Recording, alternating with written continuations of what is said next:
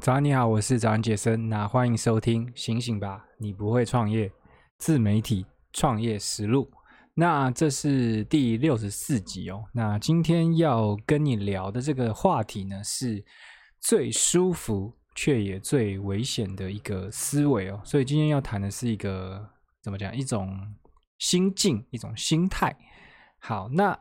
若要我选一个，就是一个思维或一种心态，它害人最深的话，我会选这个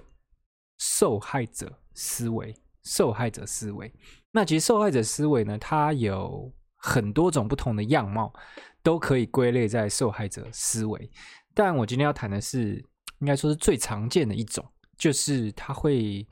有这思维的人，他会很喜欢怪罪一切啊，就是唯独不怪他自己，他会怪任何的事情。那我打个比方啊，比如说，呃，你在做这个，应该不是你，应该说有一个有受害者思维的人呢。啊他在做自媒体创业，如果他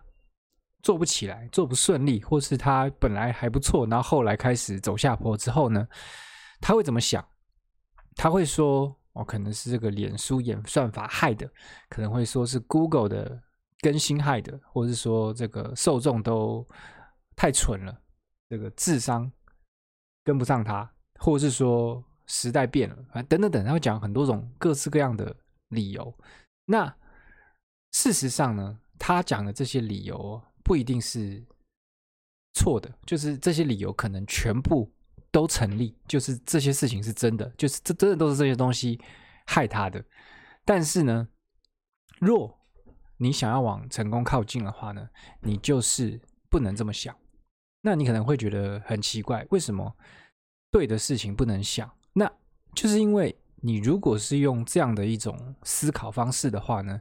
就会剥夺掉你做很多事情的主动权，因为当你的这个不成功呢，是其他不可控的因素造成的，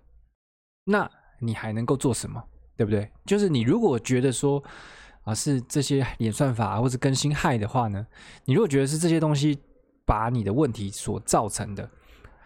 那。你真的就不能做什么？你能做的就是抱怨，然后取暖，自怨自哀。那更极端一点的，你可能还会去什么争取公平的对待？你搞不好还写信去给这个 Google 或者写信给 Facebook，请他们把这个演算法改回来，或者怎么样？那这些事呢，都会对你靠近成功一点帮助也没有，甚至会把你越拉越远。所以这是一个很重要的点，就是即便事实真的是这样。你也不能这么想，就是这样。那听到这里哦，你可能会觉得啊，这个是一个啊老梗啊，我早就听过了吧，没什么特别的嘛。然后你也会觉得说，我不太可能会变成一个这样受害者思维的人。但我必须要跟你说，就是受害者思维它还有一个很可怕的特质，就是它会让人上瘾，而且呢，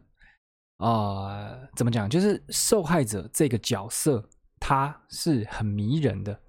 你可能会讲的很奇怪，听起来上面这样子讲下来一点都不迷人啊。但是，没错，受害者这个角色呢，他本身就是一个有迷人魅力的一个角色。那你去看古今中外的电影或是影集，所有的这个主角呢，他基本上都会是受害者，对不对？他不会是一个。这个什么成功人士，他不会说是做什么事情都很顺的人，他不会，他一定就是一个受害者。其实这就是编剧的，等于是最基本的一个原则，就是你必须要让这个主角啊不断的受苦受难，然后在这个痛苦的绞肉机前面呢试图逃脱。这样子的话，你看起来才会觉得很爽啊，就 大家喜欢看人家受苦啊，剧情才会扣人心弦。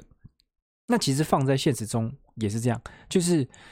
呃，你常会看到有些人，他会在这个，比如说在脸书上抱怨一些事情，比如说他被算命骂啦，或是他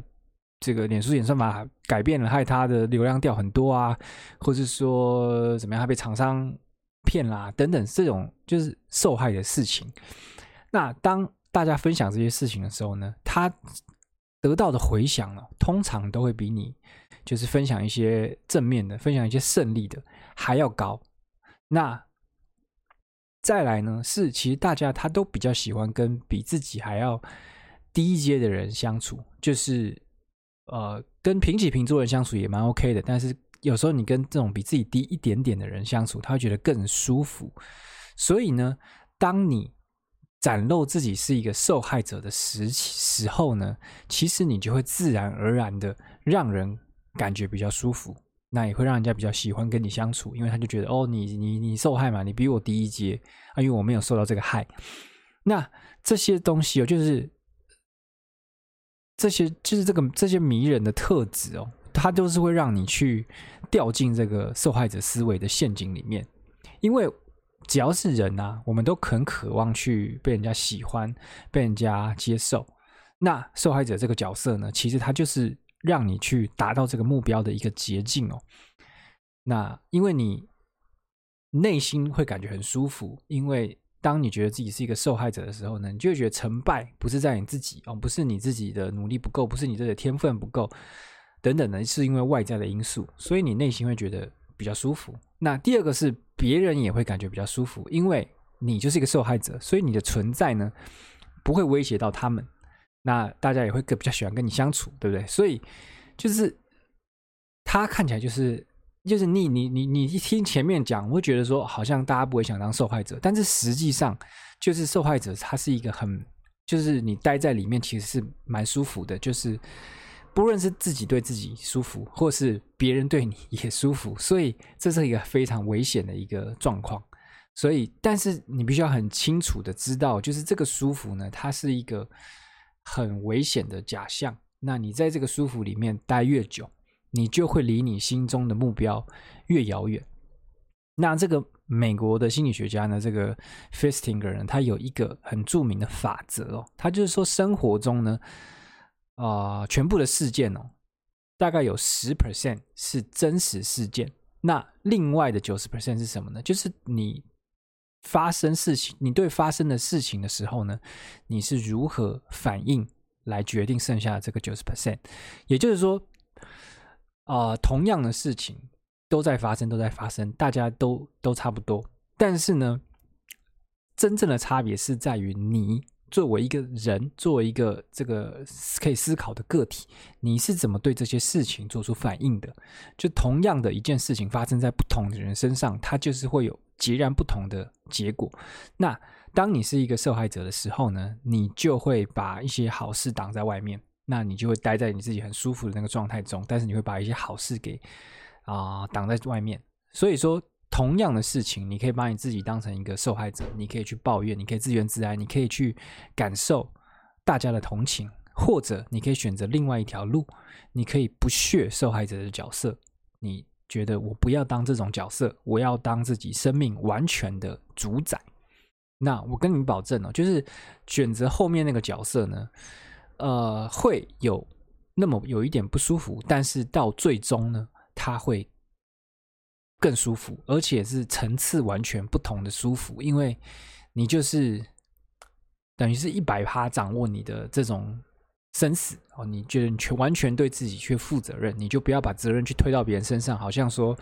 谁谁谁害我怎么样的，或者是怎么样都没有，就是这是我自己要负责的事情，我要把我自己碰到的问题给解决，类似像这样子。那这样的舒服，就是它不但是你内心感觉舒服，更棒的是它能够让你。一步步慢慢的往这个目标去前进，